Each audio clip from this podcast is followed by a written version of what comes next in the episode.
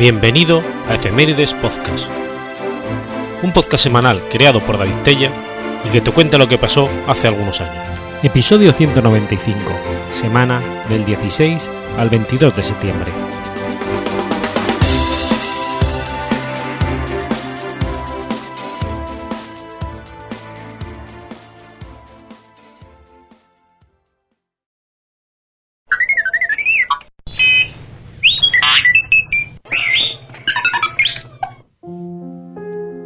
16 de septiembre de 1939. Finaliza la batalla de Yankingol. La batalla de Yalkingol, denominada así en la historiografía soviética, mientras que en Japón es conocida por el incidente de Nomonhan, fue el enfrentamiento decisivo durante la guerra fronteriza no declarada entre el Imperio de Japón y la Unión Soviética a mediados de 1939.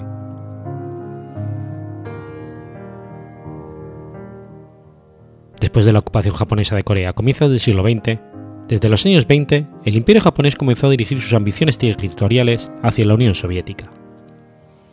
Esta, temiendo los planes japoneses de expansión, había ido reforzando su posición en la región desde comienzos de 1934. Se construyó la segunda vía de ferrocarril transiberiano hasta la frontera china en otoño de ese año. A finales del 35, las fuerzas de la región tenían autonomía para combatir seis meses y refuerzos de Europa, y a finales de 1937 el ferrocarril del Amur también recibió su segunda vía, hasta Yabarovsk. En 1939, el número de tanques se había duplicado respecto al 34, y el número de vehículos blindados se había multiplicado por 8. En 1938 se enviaron 105.800 hombres más para reforzar las unidades en el este, y se terminaron 120 fortificaciones el terror de las purgas, que se había extendido a finales de los años 30 por Siberia, sin embargo, había debilitado esas defensas y reforzado la posición japonesa, cada vez más amenazante.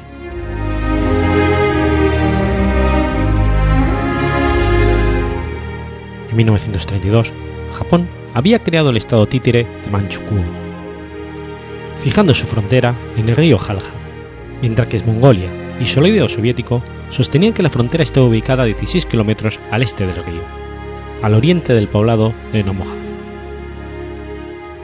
Desde 1936, la URSS y Mongolia mantenían un acuerdo de asistencia mutua que obligaba a cada parte a acudir en ayuda de la otra en caso de que fuese agredida. Esta rivalidad entre las dos potencias provocó un primer incidente conocido como la Batalla del lago Hasa, ocurrida en 1938 en Primorie. El incidente comenzó el 11 de mayo del 39, cuando unidades de caballería de Mongolia, conformadas por 70 o 90 hombres, entraron al terreno en disputa con sus caballos, en búsqueda de forraje.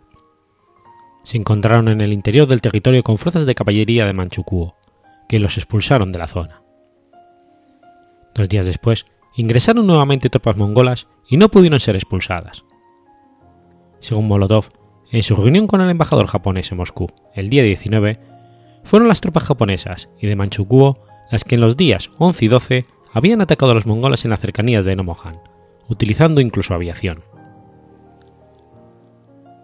Aparecieron en este momento las tropas japonesas del ejército de Kawantum, que se vieron involucradas intentando recuperar el territorio, pero fueron rechazadas con algunas pérdidas el 14 de mayo. Joseph Stalin ordenó a la Stavka el, mando, el alto mando del ejército rojo que desarrollara un plan para contraatacar a los japoneses. Para dirigir el ataque, se escogió una joven promesa del ejército, Georgi Zhukov. Las fuerzas de Mongolia y de la URSS se dedicaron a fortalecer sus posiciones en el área, mientras las tropas japonesas del teniente coronel Yaoso Azuma regresaron una semana después.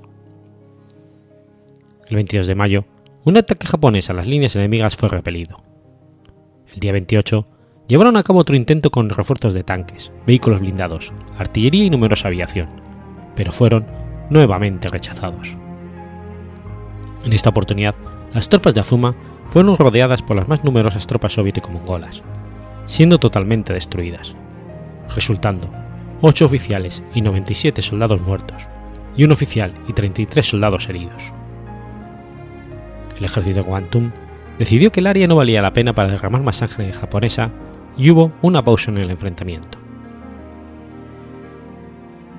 A mediados de junio, sin embargo, las tropas de Mongolia y soviéticas continúan operando en el área alrededor de Nomohan, mientras que unidades aisladas de manchúes eran constantemente atacadas. Del 22 al 27 de junio, la aviación japonesa bombardeó las posiciones de los soviético-mongoles, por orden del ejército de Guantum, que despreció las órdenes del gobierno japonés para evitar un empeoramiento de la situación. Aquel concentró en la zona grandes refuerzos, logrando una superioridad de 3 a 1 en infantería y 4,5 a 1 en caballería. A fines de ese mes, el comandante local Guantum, el teniente general Machitaro Kowestbara, dio su permiso para expulsar a los invasores. La operación japonesa se inició el 2 de julio, con presencia de periodistas y agregados militares invitados por los japoneses, y logró cruzar el río Hagla, aunque sufriendo pérdidas considerables pese al anterior, al atardecer del 3 de julio el ataque se estancó, lo que permitió a Zhukov realizar un contraataque, devolviendo al enemigo de vuelta al río. El frente estuvo estabilizado durante el verano con pequeñas acciones en ambas partes.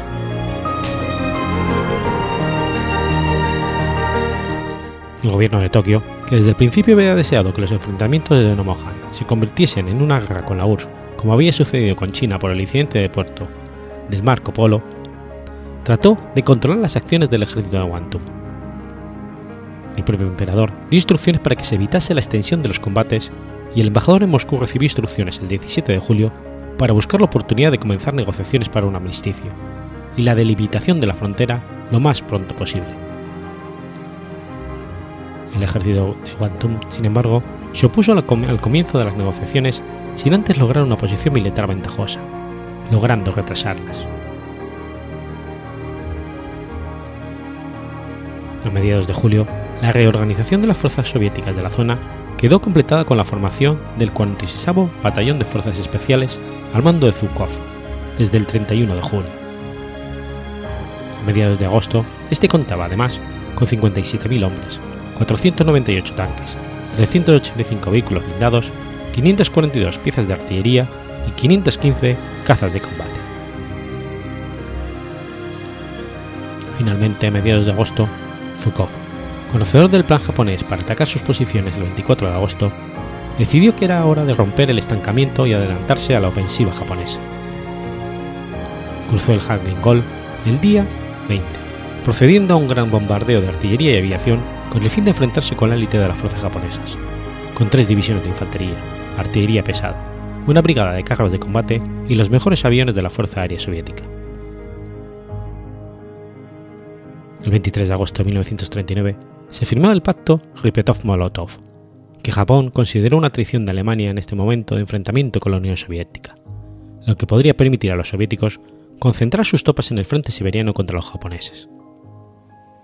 El gobierno de Tokio cayó y fue sustituido por un nuevo gabinete que se propuso acabar con los enfrentamientos de los soviéticos a la mayor brevedad, dada la incertidumbre del respaldo alemán, y más tarde tratar de solucionar el resto de disputas que enfrentaban a Japón con la Unión Soviética. La doctrina militar japonesa en esos tiempos para las unidades del frente era mantener su posición respondiendo con todo el fuego posible, y esperar la ayuda de la retaguardia.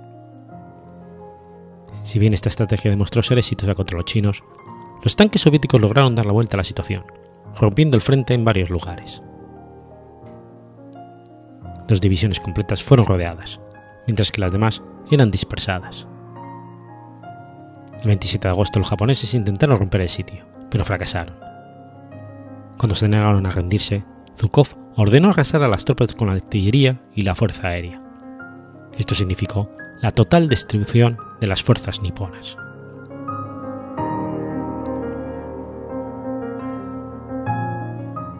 La superioridad soviética en tanques y artillería les permitió aniquilar a la División 23 nipona, núcleo del sexto ejército nipón recién formado por el ejército de Kawantum.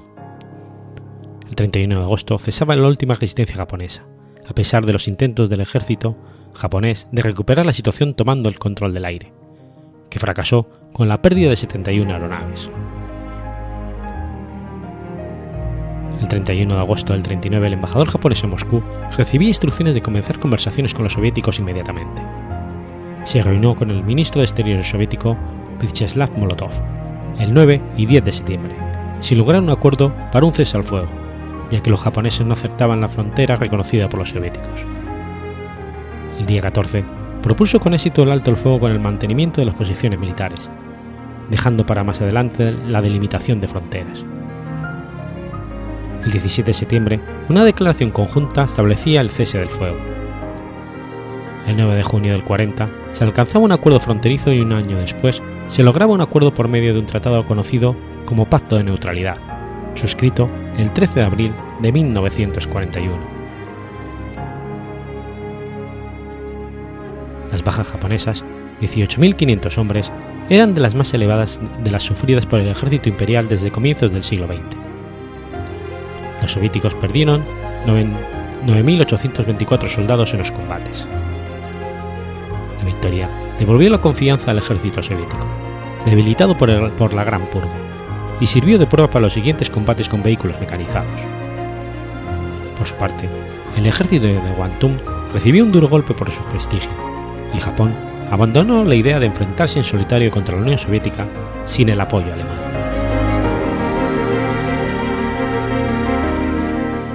Pese a que este conflicto y su principal batalla son poco conocidos en Occidente, tuvo profunda influencia en la Segunda Guerra Mundial. Por un lado, se estableció que dos de los países miembros del eje nunca iban a poder conectarse territorialmente. Convenció al Estado Mayor de Tokio que la política de ataque por el norte, apoyada por el ejército imperial que promovía capturar el extremo oriente ruso hasta el lago Baikal, por sus recursos era impracticable. Dada la superioridad del ejército soviético, el número de divisiones necesarias para enfrentarse a la URSS se aumentó notablemente, hasta el 70% del total del ejército, descartándose la posibilidad de una guerra con dos frentes. Una vez, en vez de ella, se apoyó la política de ataque por el sur, apoyada por la Armada Imperial que aconsejaba ocupar el sudeste asiático para aprovechar sus recursos. Esta política llevó finalmente a Japón a atacar Pearl Harbor dos años y medio después de la batalla.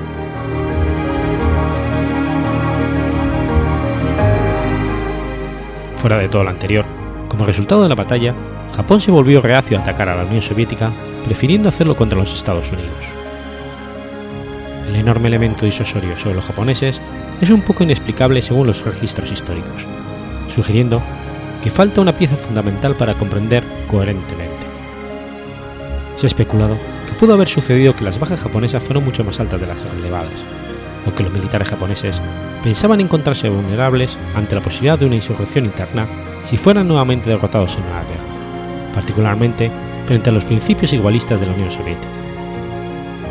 Y esto, pese a que, para la opinión pública de ambas partes, el resultado de la batalla fue desconocido. Como resultado de esto, Adolf Hitler esperaba que al declarar la guerra a los Estados Unidos podría conquistar el apoyo japonés en su guerra contra los soviéticos, desconociendo lo improbable que esto era después de su anterior encuentro.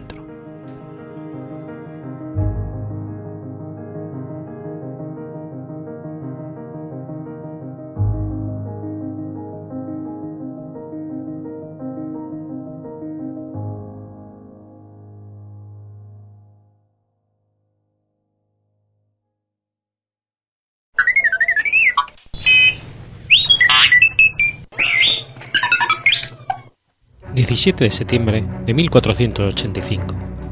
Es asesinado Pedro Arbues. Pedro Arbues fue un presbítero agustino aragonés e inquisidor del reino de Aragón, asesinado por un grupo de judeoconversos en la SEO de Zaragoza. Nació en Épila, en 1441, hijo de Antonio de Arbues y Sancia Ruiz. Estudió filosofía, probablemente en Huesca, y en 1469 ingresó en el Colegio Mayor de San Clemente de Bolonia. Fue catedrático de Filosofía Moral en la Universidad de Bolonia durante el periodo de 1471 a 1474, adquiriendo el grado de doctor en 1473.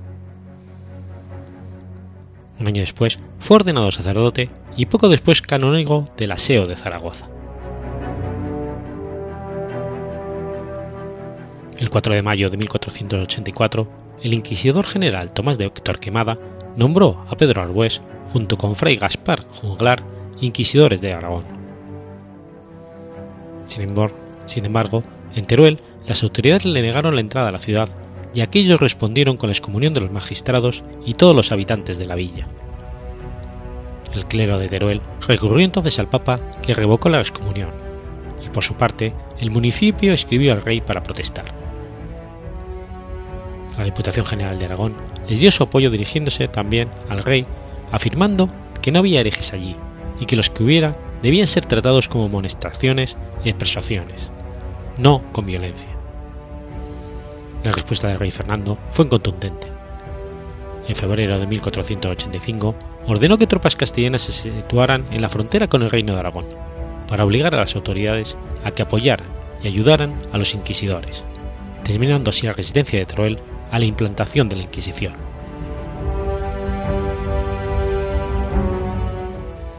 Los nuevos inquisidores comenzaron de inmediato su labor, realizándose poco después varios autos de fe que consiguieron mediante torturas. Según informa el cronista de Aragón, Jerónimo de Zurita, la actividad de la Inquisición en Aragón soliviantó los ánimos de los conversos, que solicitaron en varias ocasiones el fin de las condenas a muerte, así como los de la nobleza del Reino de Aragón, que veían en la Inquisición una amenaza para el mantenimiento de los fueros del reino. Como consecuencia, dado que la resistencia institucional no estaba dando ningún fruto, algunos conversos del Reino de Aragón decidieron pasar a la acción y tomaron una conspiración para acabar con su vida. Gaspar Juglar murió en enero de 1485 corriendo el rumor de que había sido envenenado por los judeoconversos. Arbues sufrió dos atentados de los que logró salir indemne, pero en el tercero, que tuvo lugar en la noche del 14 al 15 de septiembre de 1485, mientras rezaba arrodillado ante el altar mayor del aseo de Zaragoza, fue acuchillado por ocho asesinos, que lograron escapar. La cota de malla que llevaba debajo del hábito no le salvó, porque los homicidas, que lo sabían, la apuñalaron en el cuello. Los asesinos escaparon mientras los canónigos de la catedral acudían presurosos y encontraban al inquisidor agonizando. Falleció dos días después, el 17 de septiembre, como consecuencia de las heridas infligidas. El crimen de Arbues suscitó el horror y la indignación en todo el reino y acrecentó el odio hacia los conversos y hacia los judíos, desatándose una feroz e inmisericordia represión, sobre todo cuando se detuvo a los asesinos y se comprobó que habían sido pagados por conversos. Los autores del crimen, sus cómplices e instigadores fueron juzgados y ejecutados entre el 30 de junio y el 15 de diciembre de 1486, tras la celebración de sucesos de sucesivos autos de fe. Según Zurita, hubo nueve ejecutados en persona, aparte de dos suicidios, trece quemados en estatua y cuatro castigados por complicidad.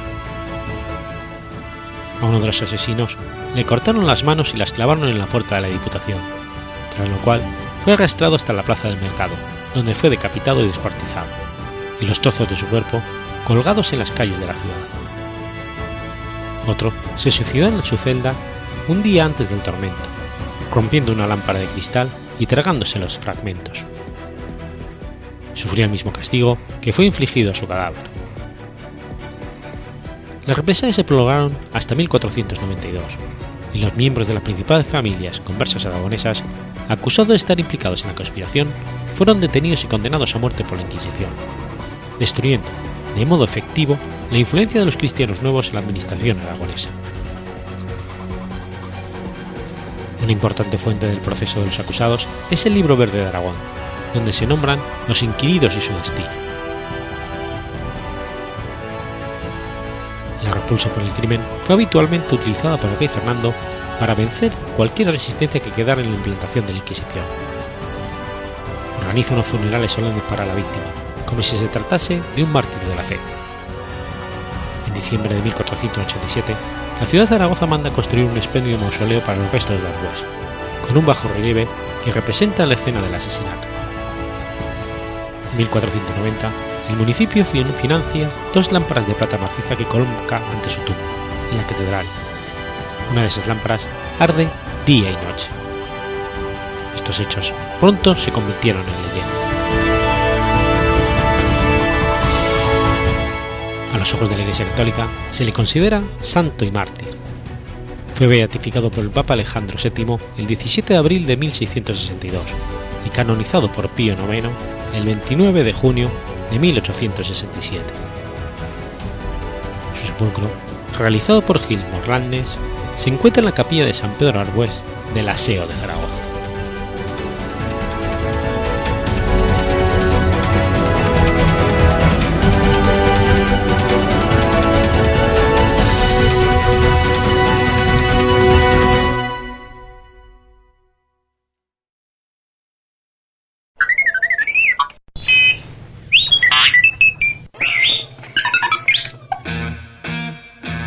18 de septiembre de 1970. Muere Jimi Hendrix. James Marshall Hendrix, más conocido como Jimi Hendrix, fue un guitarrista, cantante y compositor estadounidense. A pesar de su carrera profesional, duró solo cuatro años, es considerado uno de los guitarristas más influyentes de la historia del rock.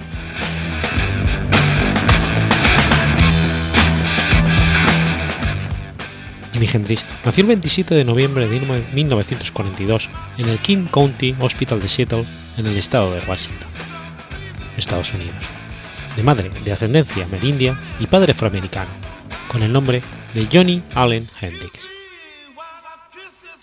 En 1946, los padres de Johnny le cambiaron el nombre a James Marshall Hendrix, en honor a Al, el padre, y a su hermano Leon Marshall. En el momento de nacer Hendrix, Al estaba emplazado en Alabama y se le negó el permiso que le correspondía por paternidad. Además, sus superiores le encerraron para evitar que desertase a Seattle para ver a su recién nacido. Permaneció dos meses encerrado sin juicio y allí recibió el telegrama que le informaba del nacimiento de su hijo. Durante la ausencia de tres años de Al, Lucille luchó para criar a su hijo.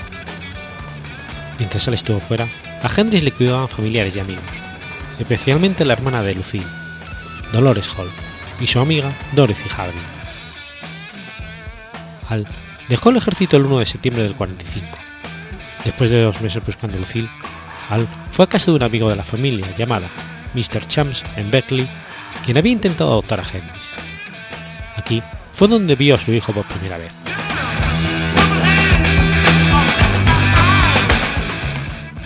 Con el tiempo, Al y Lucille se reconciliaron, pero no podían encontrar un trabajo permanente, por lo que la familia estaba desatendida.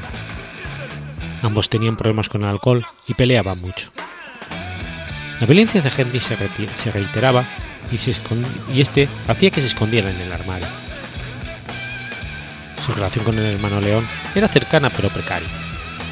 León ni entraba y salía de casa de acogida. Vivía con la constante amenaza de la separación de los padres.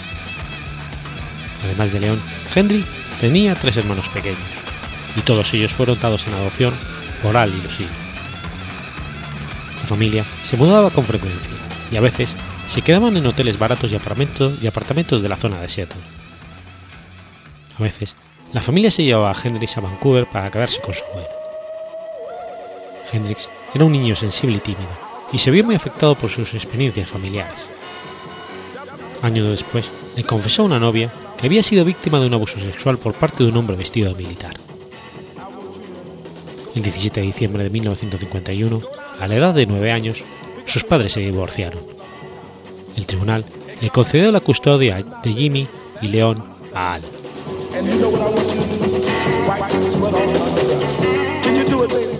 A mediados de los 50, Hendrix asistía al colegio Oresman Elementary y tenía la costumbre de andar con una escoba para emular una guitarra. Y esto llamó la atención de uno de los trabajadores sociales.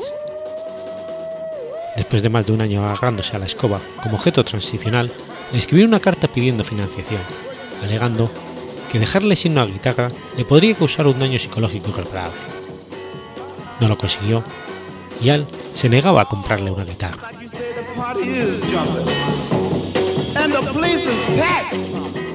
En 1957, mientras ayudaba a su padre en un trabajo, Hendrix encontró un ukelele entre la basura que estaba sacando de la casa de una señora mayor. El instrumento tenía solo una cuerda, y la señora le dijo que se lo podía quedar. Aprendiendo de oído, tocaba acordes sueltos, mientras escuchaba canciones de Elvis Presley, en particular la versión que hizo Elvis de la canción de Jerry Leiber y Mike Stolen, Hook Dog. A los 33, a la madre de Henry Lucille se le diagnosticó una cirrosis en el hígado y el 2 de febrero del 58 falleció al reventarle el bazo. Al se negó a llevar a James y Leon al funeral. En lugar de eso, les dio chupitos de whisky y les dijo que así es como los hombres deberían de afrontar las pérdidas.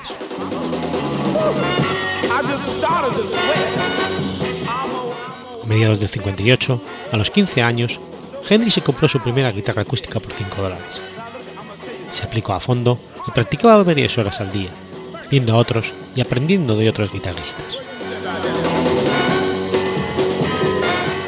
Poco después de adquirir la guitarra, Henry formó su primera banda, The Bell Tones. Sin guitarra eléctrica, apenas se lo oía por encima del sonido de la banda. Tras unos meses, se dio cuenta de que era indispensable conseguir una para poder continuar. A mediados del 59, su padre transigió y le compró una Supro Ozark, de color blanco. El primer concierto de Hendrix fue con una banda sin nombre en el sótano de una sinagoga, el templo de Hirschit de Seattle, mientras después de fanfarronear y, chulear un poco, la banda le echó ese mismo día. Más tarde se unió con The Rocking Kings, que tocaban de forma profesional en un circuito de la zona, incluyendo el Birland Club. Una noche le robaron la guitarra y su padre le compró una Silverstone Dan Electro, de color rojo.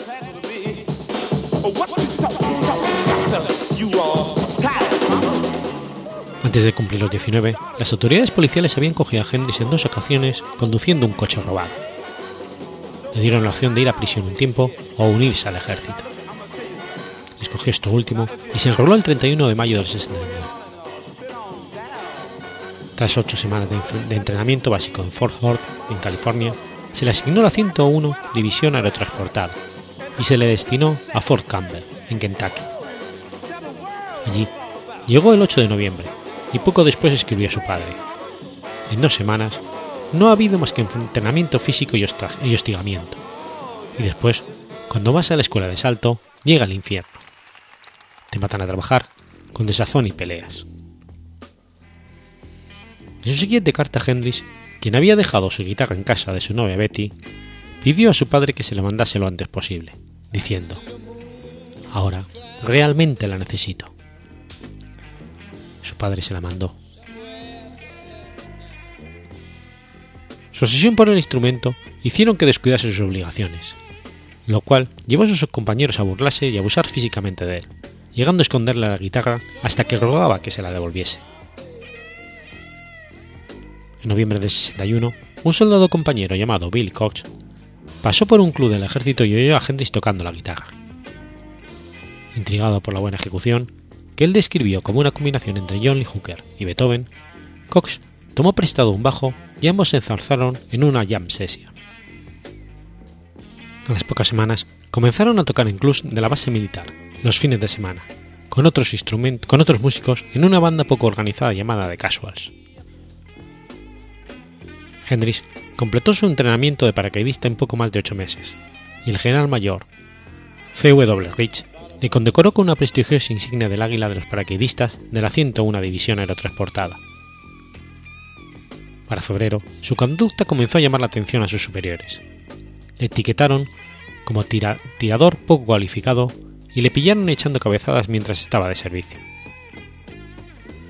El 24 de mayo, el jefe de pelotón de Hendrix, James Spears, rellenó un informe que decía, no tiene ningún interés en el ejército. El 29 de junio del 62, su capitán le concedió un licenciamiento roso.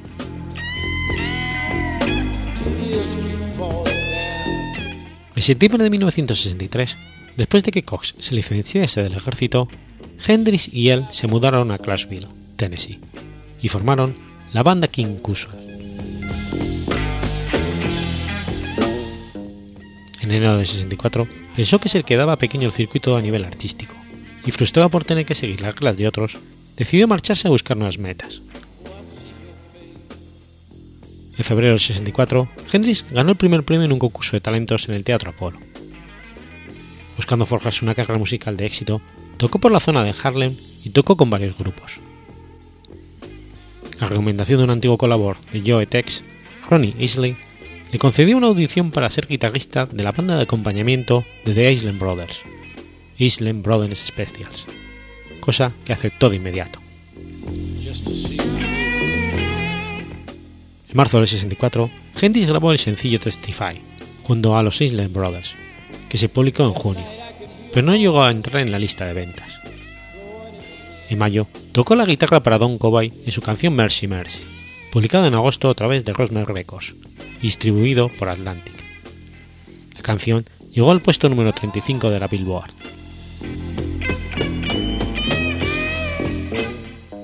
Hendrix apareció por primera vez en televisión en el programa de Channel 5 en julio de 65 en un programa titulado Night Train. Tocaba con la banda de Little Richard e hizo coros con Body Stacy en Shotgun. Más tarde ese año, se unió a la banda de rhythm and blues neoyorquina Curtis Knight and the Skies, después de conocer a Knight en el hotel donde se alojaban ambos. Hendrix tocó con ellos ocho meses.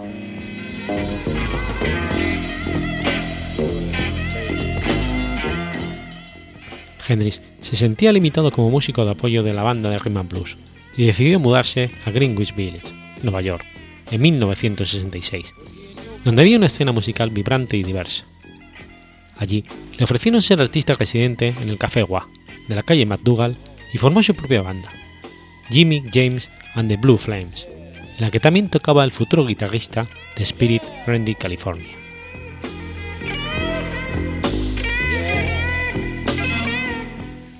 Para mayo del 66, durante una actuación, Linda Kate, la novia de aquel momento del guitarrista de Rolling Stone, Keith Richards, se fijó en Hendrix. En la época en que tocaba con Jimmy James and the, Blue, Blue Flames, Kate recomendó a Hendrix a Chas Chandler, quien estaba a punto de dejar su banda de Animals y quería comenzar a producir nuevos artistas. A Chandler le gustó la canción Hey Joe, de Billy Will Roberts, y estaba convencido de que podía sacar de ella un sencillo de éxito con el artista adecuado. Le impresionó la versión de Hendrix y le llevó a Londres el 24 de septiembre del 66. Después de su llegada a Londres, Chandler comenzó a buscar miembros para una banda diseñada para resaltar los talentos del guitarrista, The Jimi Hendrix Experience. Hendrix conoció al guitarrista Noel Redding en una audición para los nuevos Animals y quedó impresionado por los conocimientos de las progresiones de blues de Redding y además alabó su peinado. Chandler le pidió a Redding unirse a la banda como bajista, a la cual accedió. Después, Charlie comenzó a buscar un batería y contactó poco después con Mick Mitchell, gracias a un amigo en común. De inmediato encontraron cosas en común y esa misma noche aceptó la oferta de Chandler. El 30 de septiembre, Chandler llevó a Hendrix a la Universidad de Westminster en la calle Regent, donde iba a tocar Cream, y donde, y donde conoció por primera vez a Eric Clapton.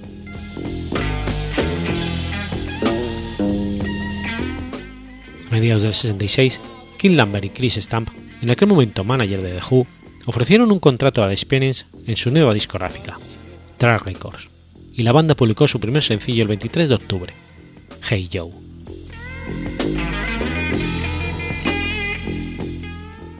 El 31 de marzo del 67, mientras esperaban para tocar en la Astoria de Londres, Hendrix y Chandler discutían sobre cómo aumentar sus apariciones mediáticas. Cuando Chandler le preguntó al periodista Kate Altan, este sugirió que tenía que hacer algo más fuerte que The Who, quienes destrozaban sus instrumentos al finalizar. Hendrix bromeó, igual puedo reventar un elefante. A lo que Aldan respondió, bueno, pero es una pena que no puedes pegarle fuego a la guitarra. Chandler pidió a Roland Bayer, Jerry Stingles que consiguiese líquido de mecheros. En el concierto, Hendrix fue especialmente enérgico y después de sus 45 minutos incendió su guitarra en el escenario. Tras esto, la prensa londinense bautizó a Hendrix como el Elvis negro.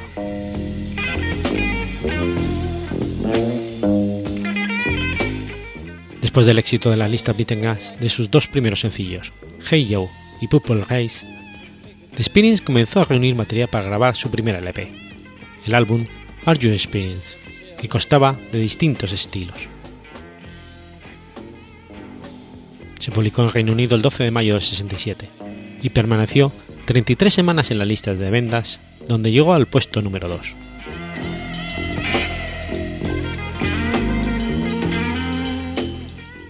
Su fortuna mejoró aún más cuando McCartney les recomendó a los organizadores del Monterrey Pop Festival.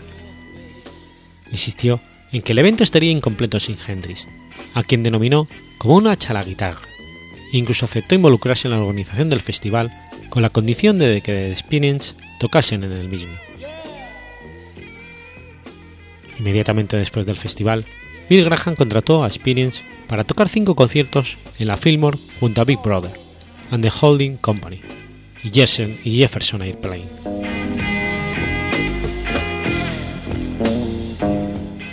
El segundo álbum de la banda, Exis, Mold and Love, comienza con la canción Exp, donde utilizaron de forma innovadora el feedback del sistema de micrófonos. La sesión de grabación para Electric Ladyland, el tercer y último álbum de The Experience, comenzaron con los recientes estrenados Record Plan Studios, con Chalder como productor y Eddie Kramer y Gary Kellen como ingenieros de sonido. En enero de 69, después de seis meses de haberlo dejado, Hendrix volvió por un corto espacio de tiempo al apartamento de su novia Katie Achan en Brook Street, justo al lado del Halden House Museum, en el West End de Londres. En febrero de 69, Reading ya estaba harto de la forma de trabajar de Hendrix y su absoluto control creativo dentro de la banda. Llegados a este punto, las relaciones entre los tres músicos se habían deteriorado bastante, especialmente entre Hendrix y Reading. Hendrix llamó a Bill Cox, que vino de Nueva York, y comenzó a ensayar y a grabar con Hendrix el 21 de abril. El último concierto de la formación original de The Experience tuvo lugar el 29 de junio del 69, en el Denver Pop Festival, un evento de tres días que se hizo en el Mile High Stadium de Denver y acabó con un público descontrolado y cargas policiales. Antes del concierto, un periodista enfadó a Reading cuando le preguntó qué hacía allí. Fue el mismo reportero el que le informó que Hendrix había comunicado que había sido reemplazado por Billy Cox. Al día siguiente abandonó la banda y volvió a Londres. 1969, Hendrix ya era el músico de rock mejor pagado. En agosto fue cabeza de cartel del Woodstock Musical and Art Fair, donde también tocaban la mayor parte de las bandas populares del momento. Como parte de la actuación, Hendrix incluyó una versión del himno estadounidense The Star Spangled Banner, durante la cual usó mucho feedback y distorsionó para replicar el sonido de cohetes y bombas.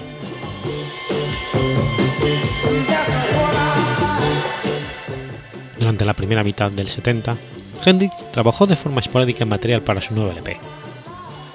Muchas de estas canciones se publicaron de forma póstuma en el disco Cry of the Love, de 1971. El 17 de julio tocaron en el New York Pop Festival. Hendrix había consumido drogas antes de la actuación y fue un desastre. Hendrix a menudo, cuando bebía mucho alcohol o mezclaba otras drogas, se, enfadía, se enfadaba y se ponía violento. El 3 de mayo de 69, cuando Hendrix pasaba por las aduanas del Aeropuerto Internacional de Toronto, las autoridades le pararon porque habían encontrado en su equipaje pequeñas cantidades de lo que sospechaban era heroína y hachís. Cuatro horas más tarde, se le acusó formalmente por posesión de drogas, siendo puesto en libertad bajo fianza de 10.000 dólares canadienses. El 5 de mayo tuvo que ir a la lectura de cargos. El incidente estresó mucho a Hendrix, quien tuvo que esperar hasta diciembre para el juicio. Para que el tribunal pudiese probar la posesión, tenían que demostrar que Hendrix sabía que las drogas estaban en su equipaje. Durante el juicio, alegó que un seguidor le había dado un vial con lo que él pensaba era un medicamento legal y que lo metió en su bolsa sin saber lo que realmente era. Se le absolvió de los cargos. Mitchell y Redding comentaron después que se le había avisado de que iba a haber una redada en Toronto. Ambos coinciden en que a Hendrix le colocaron las drogas en la bolsa.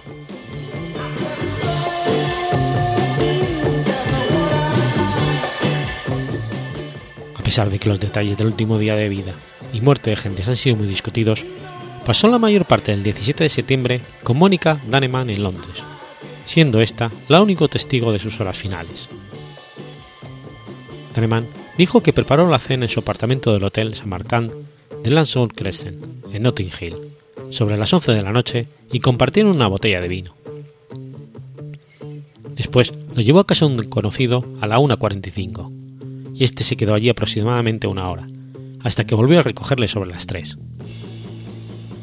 Kahneman comentó que se quedó hablando con él hasta las 7 de la mañana, momento en que se quedaron dormidos. Se despertó sobre las 11 de la mañana y se encontró a Hendrix respirando pero inconsciente. Llamó a una ambulancia a las 11.18 que llegó a las 11.27. Los paramédicos llevaron a Hendrix al hospital St. Mary Abbott, donde se declaró muerto a las 12.45 del 18 de septiembre de 1970. Para determinar la causa de la muerte, el forense Gavin Thurston ordenó una autopsia, que realizó el patólogo forense Robert Donald el 21 de septiembre. Thurston completó que la investigación del 28 de septiembre concluyó que Hendrix aspiró su propio vómito causándole una asfixia y una intoxicación de barbitúricos. Declaró el caso un veredicto abierto debido a su insuficiencia evidencia de las circunstancias. Posteriormente, Daneman declaró que Hendrix había tomado siete de sus pastillas de prescripción médica Vesparax, 18 veces más de la dosis recomendada. Sin embargo, en el programa de autopsias de Hollywood, después de un análisis, conocimientos y más tecnología que en el momento de su autopsia, se ha revelado que la causa de su muerte fue un enfisema pulmonar. El enfisema se define en términos patológicos como el agrandamiento permanente de los espacios aéreos distales a los bronquios terminal, con una destrucción de la pared alveolar, con o sin fibrosis manifiesta.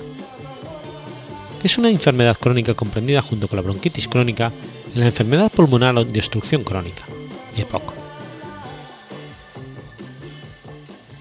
Después de que Desmond Halley embalsamase el cuerpo de Hendrix, este lo mandó a Seattle, Washington, el 29 de septiembre de 1970.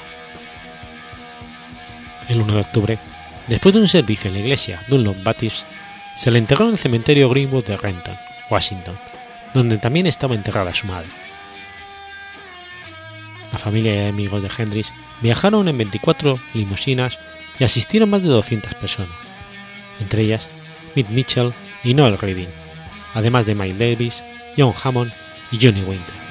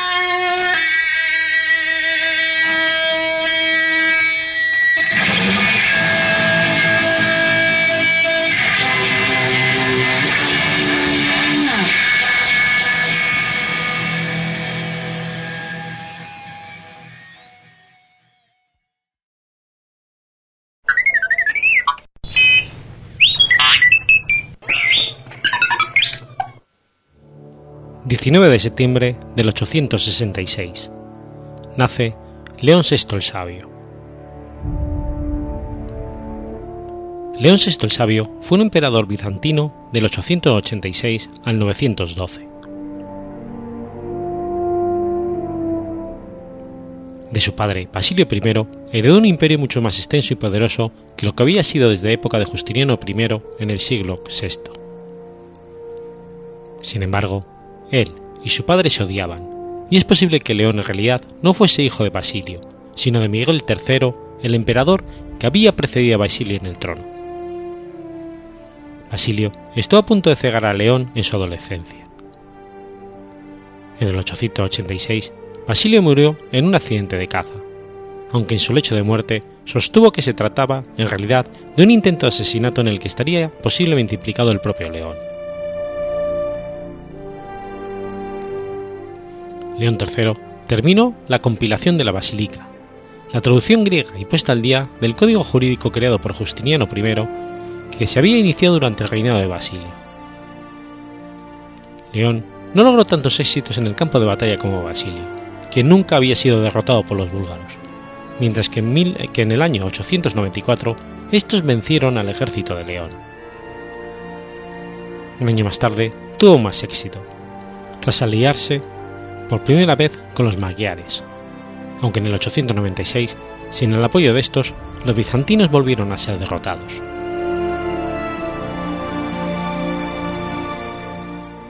En el 907, Constantinopla sufrió un ataque de los Rus de Kiev, que intentaban conseguir derechos comerciales más ventajosos con el imperio. León les pagó para lograr la paz, pero atacaron de nuevo en el 911. Finalmente, hubo que firmar un tratado comercial.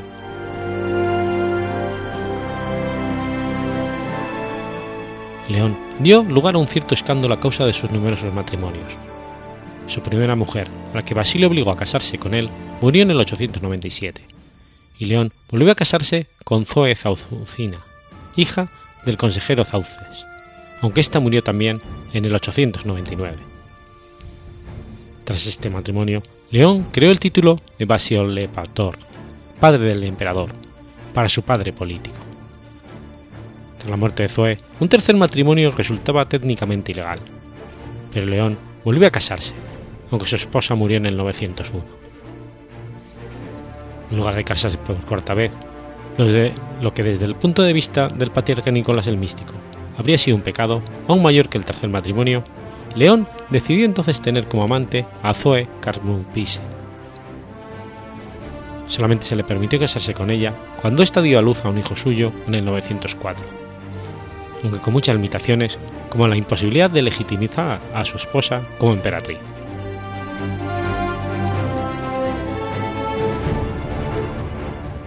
de su primera esposa, Teofano, León VI tuvo una hija, Eudoxia, quien murió en el 892. De su segunda esposa, León tuvo otra, Ana, de quien se cree se casó con el emperador del Sacro Imperio, Luis III el Ciego. De su tercera esposa, esposa, León tuvo un hijo, Basilio, quien sobrevivió únicamente unos pocos días. De su cuarta esposa, tuvo dos hijos, Ana y Constantino VII. En el 901, los navíos de León de Trípoli saquearon Demetrias, a la sazón un puerto rico comercial. Un año anterior, el califa Abasi, al-Mutadid, había ordenado destruir la flota de Tarso a causa de un motín, lo que eliminó a uno de los principales rivales de los bizantinos en el mar. En el 904, tras una conspiración fallida contra el emperador en la que había participado el año anterior, León de Trípoli pilló Salónica los asaltos de las flotas levantinas a la costa del imperio obligó al emperador a reforzar la armada, que quedó al mando del almirante Imerio en el 905. Este pudo batir al señor de Trípoli y en el 910 desembarcar en Chipre y acometer a continuación una fructífera incursión por las costas del Levante. La relación musulmana fue un contraataque a Chipre. Las tropas de Trípoli y Tiro vencieron al almirante Imerio en las aguas de la isla de Quíos en abril o mayo del 912. Este revés desbarató el intento bizantino de recuperar Creta. En el Mediterráneo occidental, la suerte tampoco favoreció a León. En el 902, y en parte por la felonía del almirante Eustacio, se perdió la última plaza que conservaba el imperio en Sicilia, Taormina.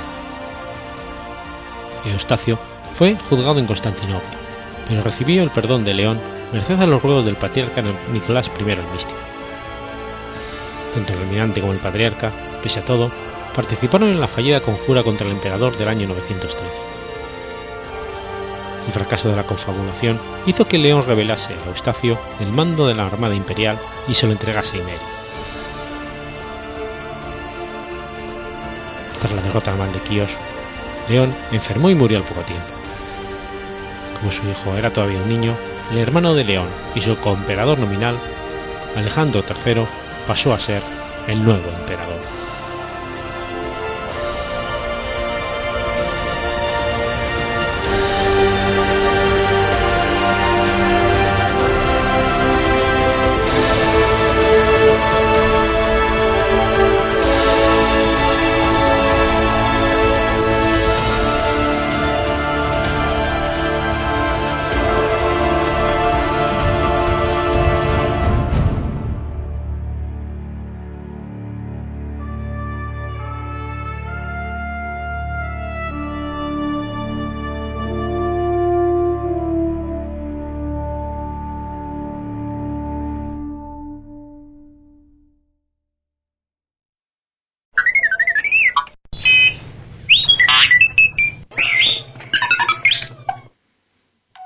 20 de septiembre de 1260. Sucede el gran levantamiento prusiano. El gran levantamiento prusiano fue el mayor de las revueltas protagonizadas por los antiguos prusianos, una tribu báltica, contra los caballeros teutónicos en el marco de las Cruzadas del Norte.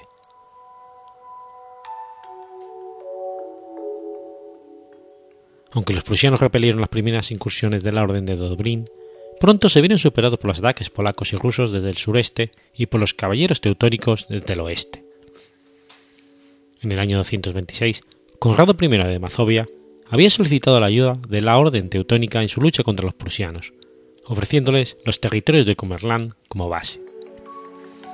Su primera acción fue construir una base en la ribera izquierda del río Vistula en Volbegesam, frente a Torum, que concluyeron al cabo de un año. Dirigidos por Hermann Bank, los caballeros no repitieron los errores de anteriores ocasiones y no intentaron avanzar hacia el este a través de los bosques. Construyeron más castillos a lo largo de los ríos principales y de la laguna del Vistula. Para los prusianos, esto suponía grandes dificultades, ya que estaban más habituados a la lucha en campo abierto. La mayoría de los enfrentamientos tuvieron lugar en verano o invierno, puesto que los cruzados, con sus pesados equipos, no podía moverse en el terreno embarrado por el deshielo o en las lluvias del otoño. La estrategia surgió efecto.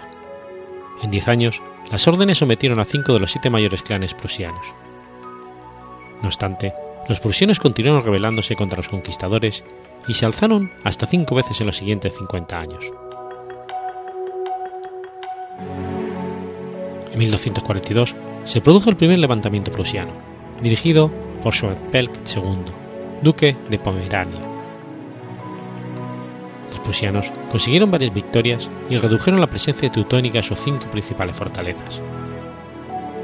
Tras el éxito inicial, el duque sufrió una serie de derrotas militares que le obligó a firmar la paz con los caballeros teutónicos.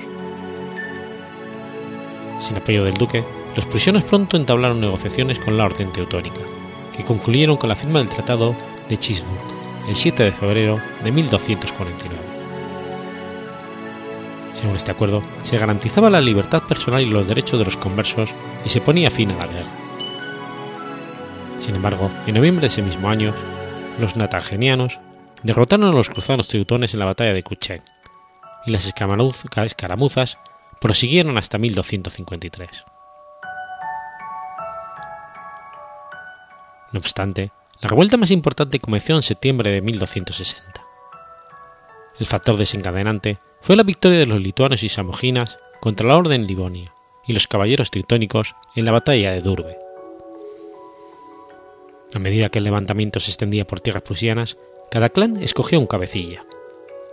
Los ambianos fueron encabezados por Glande, los natagenos por Hercus Monte, los bartianos por Diguaus y los barmianos por Glapo y los pogesianos por Acute. Por su parte, los pomesianos decidieron no unirse a la rebelión. El levantamiento fue apoyado también por, Escomantas, caudillo de los Yovingos. Sin embargo, no pudieron encontrar un caudillo capaz de coordinar todas las fuerzas. Hercus Monte, que se había educado en Alemania, se convirtió en el más conocido y exitoso de todos los jefes, pero solamente tenía el mando de sus natagianos.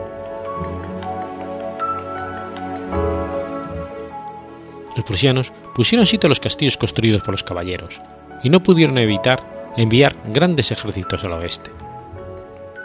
Desconocedores de los métodos de asedio de la Europa occidental, confiaban en la construcción de fuertes alrededor de las fortalezas teutonas para cortar los suministros a las guarniciones. Los caballeros teutónicos no podían reunir grandes ejércitos que les pudieran abastecer las guarniciones sitiadas, y los castillos más pequeños comenzaron a caer. Lo más habitual era que estos castillos fueran destruidos, y los prusianos ocuparon solo algunos de ellos, como el de Heisberg, ya que carecían de la tecnología necesaria para defender las fortalezas conquistadas y de la logística para mantener abastecidas todas las guarniciones.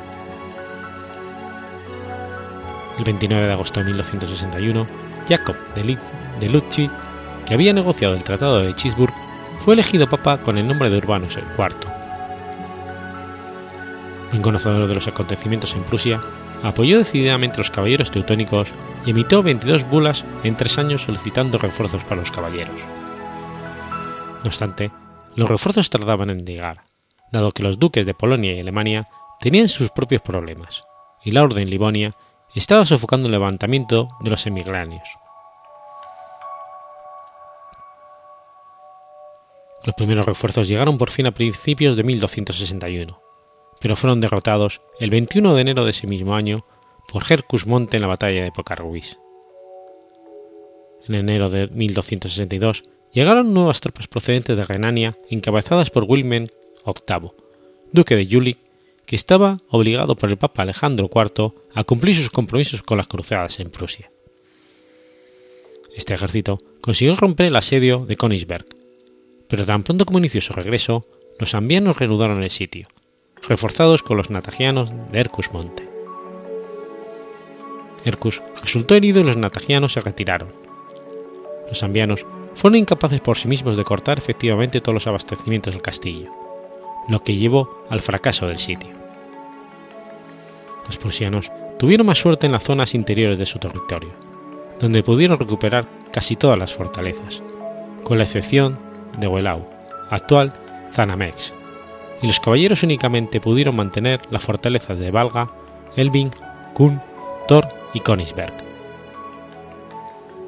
La mayoría de los castillos fueron conquistados entre 1262 y 63, y Marstein cayó finalmente en 1264. La destrucción de estos castillos tras los asedios libraba a los prusianos de la necesidad de permanecer cerca de las fortalezas y les dejaba libertad para operar por otras partes de Prusia, asolando Cumberland y Cuyavia.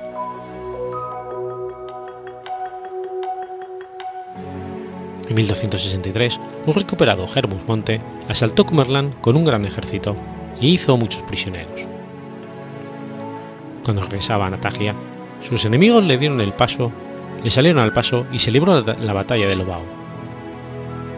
Los prusianos consiguieron matar a 40 caballeros, incluyendo al maestre y al mariscal. Durante esta fase de la guerra, los prusianos recibieron ayuda lituana y subiana.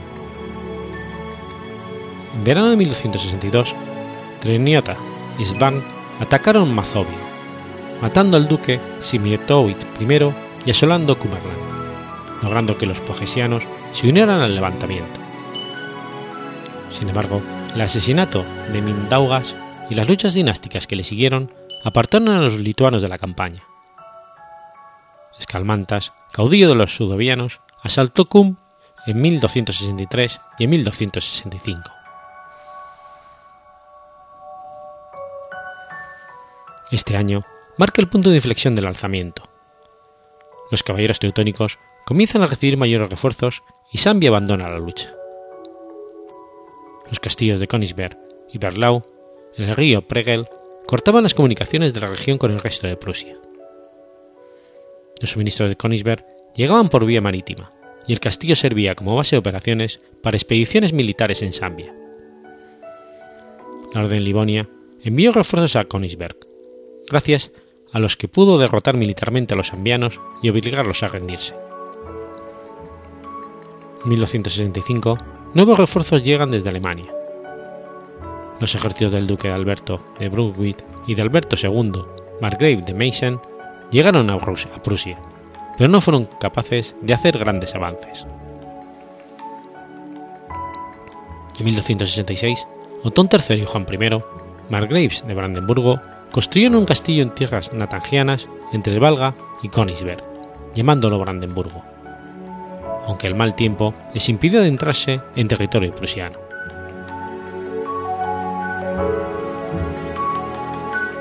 Cuando los duques regresaron a Alemania, Brandeburgo fue capturado por los barmianos de Blape y al año siguiente Otón III volvió para reconstruir la fortaleza.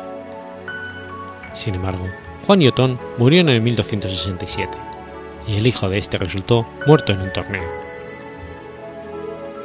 Los sucesores de los duques de Brandeburgo no eran partidarios tan acérrimos de los caballeros.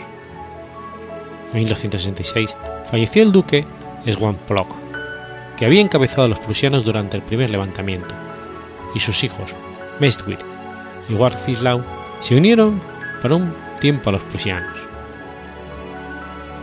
En 1267, Ottokar II de Bohemia, que ya había participado en la cruzada prusiana de 1254 y que había prometido a Urbano IV todo el territorio prusiano que pudiera conquistar, llegó finalmente a Prusia.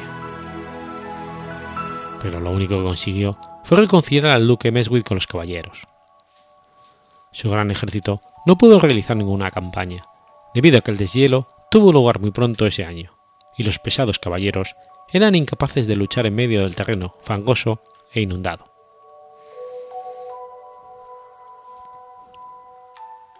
La guerra contra los prusianos se basaba en el empleo de tácticas de guerrilla en las regiones fronterizas. Pequeños grupos formados por 12 a 100 hombres asaltaban granjas, pueblos y puestos fronterizos. Era una guerra posicional, donde ningún bando podía derrotar al otro. Pero los caballeros confiaban en la llegada de los futuros refuerzos desde Alemania y Europa, en tanto que los prusianos estaban consumiendo sus propios recursos. Tras la masacre de soldados teutónicos que siguió a la batalla de Kuchen de 1249, los cruzados se negaron a negociar con los prusianos.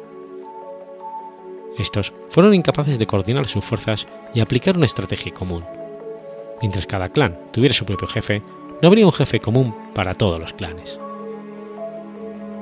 Los natagianos tenían que defenderse de ataques lanzados desde Valga, Brandenburgo, Belau y Königsberg, al tiempo que los barmianos se veían amenazados por las guarniciones de Chisburg y Elbing. En esta tesitura, tan solo los bartianos tenían capacidad para proseguir la guerra en el oeste, realizando expediciones anuales contra Cumberland.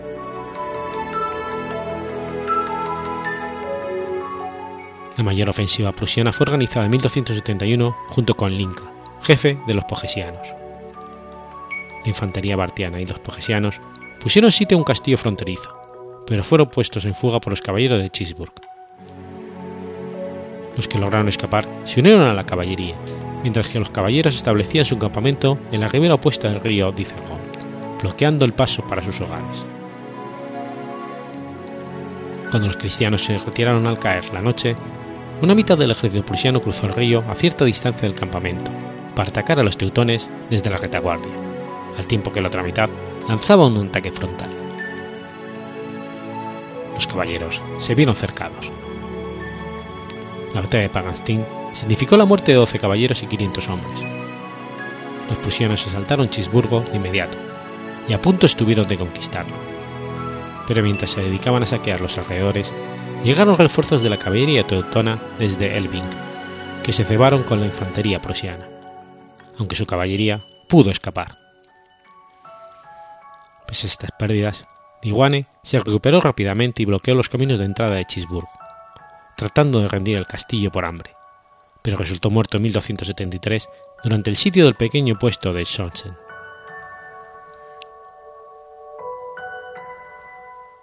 Durante el invierno de 1271 llegaron nuevos refuerzos desde Meissen, al mando del conde Dietrich II Marguerite de Meissen. El ejército invadió Natangia, y tras algunas operaciones de sitio acabó con la resistencia local, diezmando a la población. Monte, con el pequeño grupo de seguidores, se retiró a los bosques del sur de Prusia, donde fue hecho prisionero al cabo de un año y ahorcado. El último caudillo prusiano, Clape, de los Barmianos, fue capturado y ahorcado después de que los caballeros teutónicos le atacaran por la retaguardia cuando estaba sitiando Brandenburgo. La última tribu rebelde, los pogesianos, lanzaron un ataque sorpresa contra Elbing y tendieron una emboscada a la guarnición del castillo. En 1274, los caballeros organizaron una gran expedición represalia por esta acción y conquistaron la base principal de los rebeldes en Helsberg, poniendo fin de este modo al levantamiento. Los caballeros procedieron entonces a reconstruir y reforzar los castillos destruidos por los prusianos.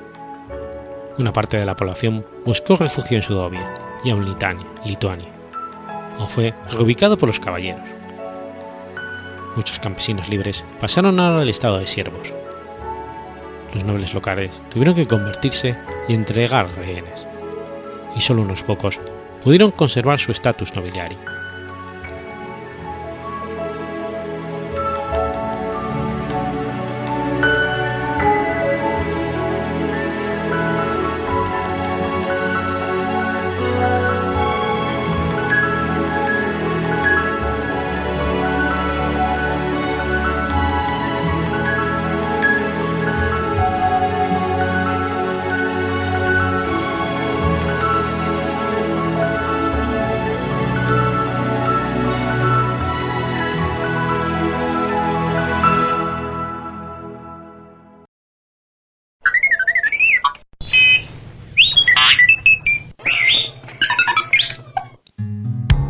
21 de septiembre de 1740. Nace Mateo Pumacagua. Mateo García Pumacagua Chihuantito fue un militar y funcionario indígena del Virreinato del Perú. Fue el más destacado líder de la rebelión del Cuzco de 1814, por lo que es considerado prócer de la independencia del Perú. Su rebelión fue incomparada con la de Tupac Amaru el segundo.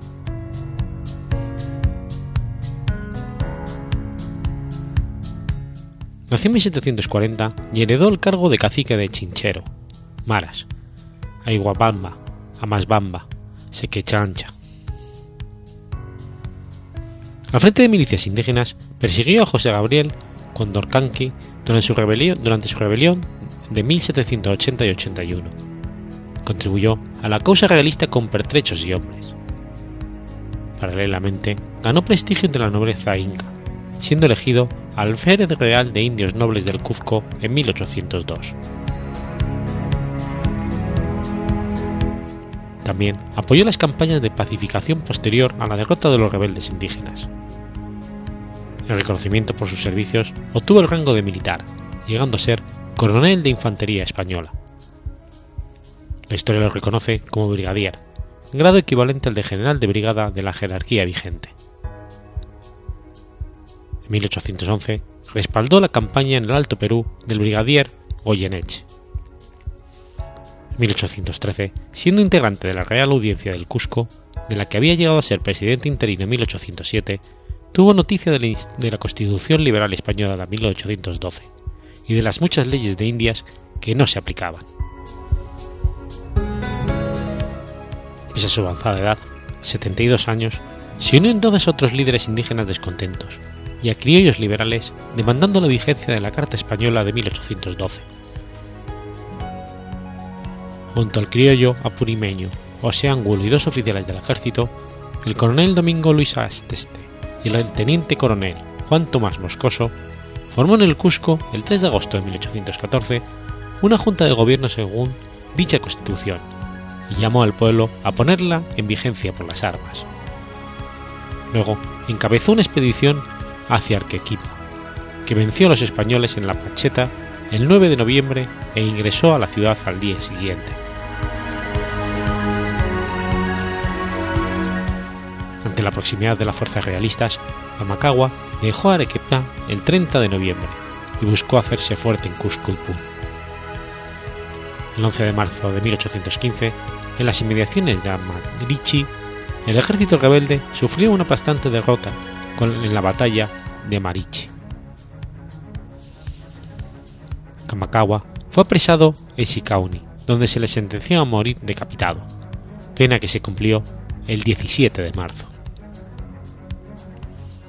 Los pronunciamientos y la carta al virrey José Fernando de Abascal y Sousa, marqués de la Concordia, firmados por la Junta de Gobierno del Cusco en agosto de 1814, tienen el mérito de expresar un anhelo de soberanía basada en leyes libremente votadas.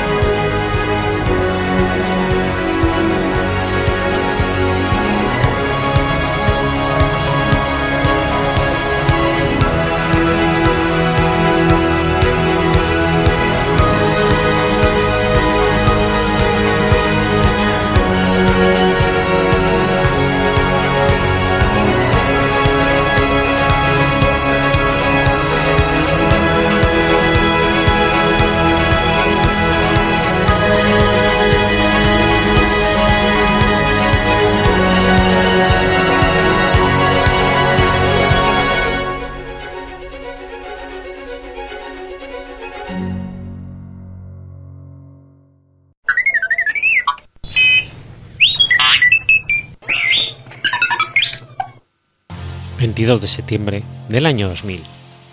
Muere Saburo Sakai. Saburo Sakai fue un piloto de combate de la aviación japonesa durante la Segunda Guerra Mundial, al cual se le adjudican unos 64 derribos de aviones aliados.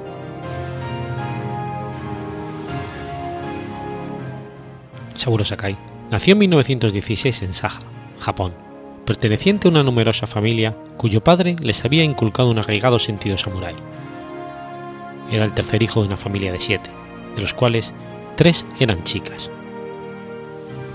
Su padre falleció cuando Sakai tenía 11 años, dejando a su madre al cuidado de siete hijos.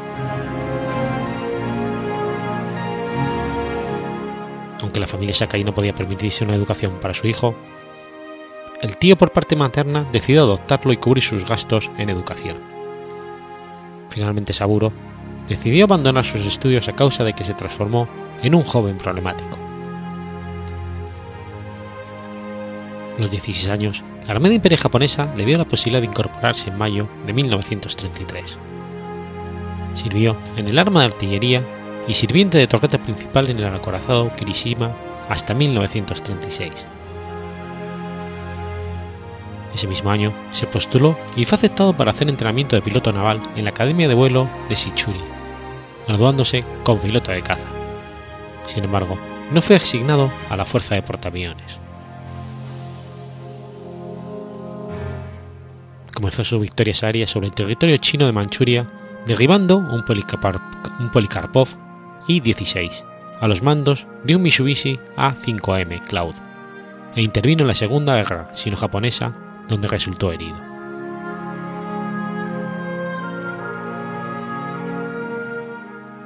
Después de derribar en combate aéreo a un bombardeo soviético, en octubre de 1939, sus superiores vieron, a él, vieron en él a un guerrero nato y le fue asignado el nuevo Mitsubishi A6M, más conocido como Zero, con el que conseguiría la mayor parte de sus victorias.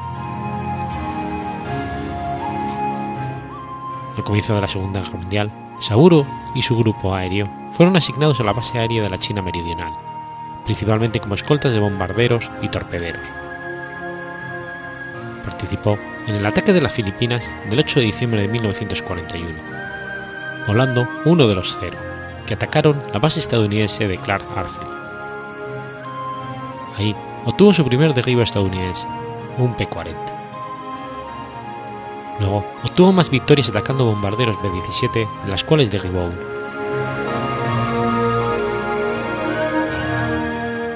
En 1942, estando transferido a la base de Caracan, en las Islas Borneo, se le ordenó que derribara cualquier aparato enemigo que estuviese o no estuviese armado. Saburo pronto se enfrentaría a esa realidad cuando sorprendió un avión DC-3 civil sobrevolando una isla. Sakai se acercó a investigar antes de abrir fuego y pudo apreciar que ese avión transportaba civiles en vez de importantes personalidades militares, y contra sus órdenes decidió no derribar el aparato. Los ocupantes lo saludaron antes de que él se retirara. Sin embargo, su número de matrícula fue memorizado por el piloto estadounidense.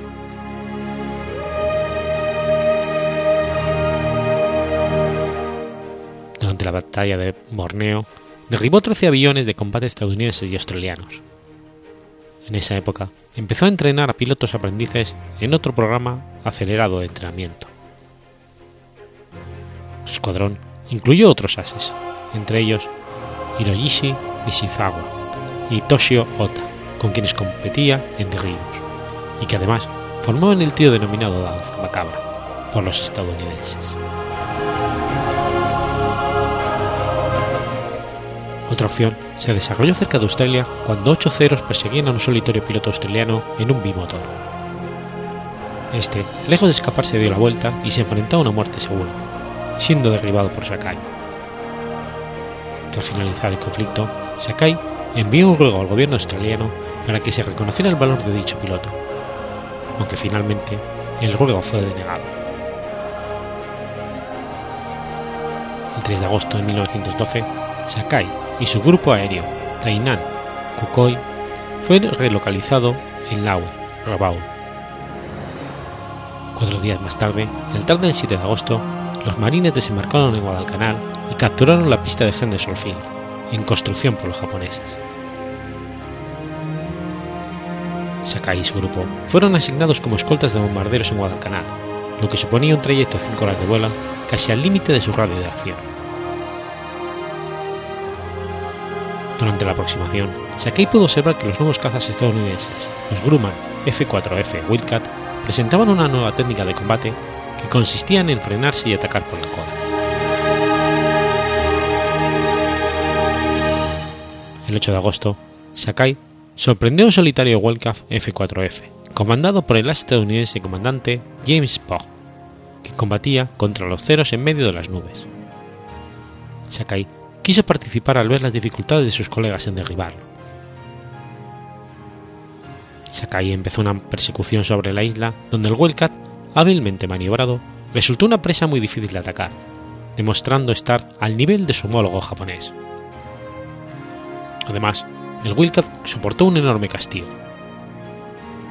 Summerland maniobró el aparato cada vez que caía en la mira japonesa y causó admiración en Sakai el duelo se transformó en una contienda personal.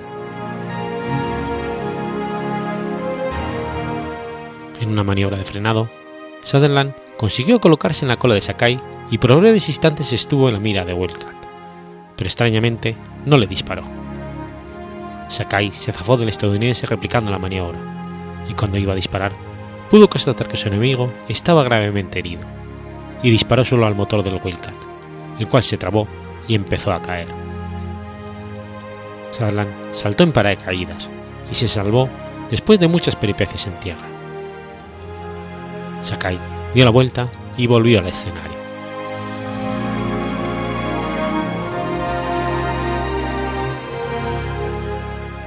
Estando cerca de Tulagi, Sakai tropezó con unos TBF Avenger, pertenecientes al portaaviones USS Enterprise, a quienes confundió con cazas, y durante la aproximación Sakai fue ametrallado por el artillero de cola. Uno de los disparos atravesó la carlinga del cero y penetró en su cabeza, sobre el arco superficial del ojo derecho, atravesando limpiamente el cerebro con salida posterior. Sakai, increíblemente, no murió, pero perdió la motricidad de su lado izquierdo completamente y apenas pudo guiar su avión.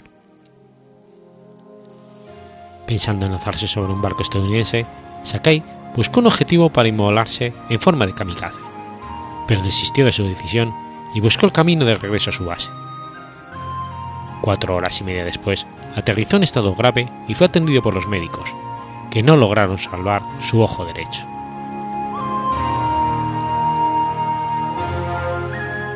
Tras su recuperación, Sakai sirvió como instructor de vuelo hasta que logró volver al servicio activo en misiones secundarias. En una de ellas fue sorprendido en solitario por una formación de 15 F-6F Hellcat. Con gran pericia logró eludirlos esquivando sus ráfagas con mil y una maniobras y regresar a Iwo Jima donde la artillería antiaérea los espantó. El A6M5 de Sakai aterrizó sin daño alguno. Volvió entonces a las labores de instrucción de nuevos pilotos hasta la rendición de Japón.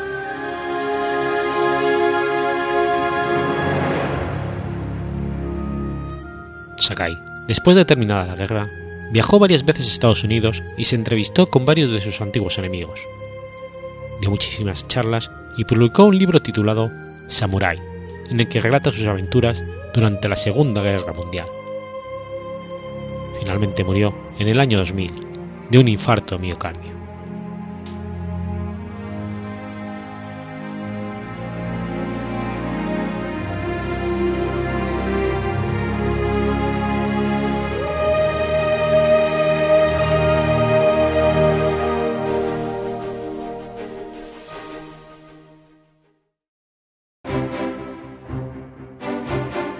Has escuchado Efemérides Podcast. Si quieres ponerte en contacto conmigo, puedes hacerlo por Twitter a la cuenta arroba efemeridespod o mi cuenta personal, arroba telladavid, o por correo electrónico a la dirección efemeridespod arroba gmail.com. También puedes visitar la página web efemeridespodcast.es. Y recuerda que puedes suscribirte por iTunes y por iBox, y tienes un episodio nuevo cada lunes.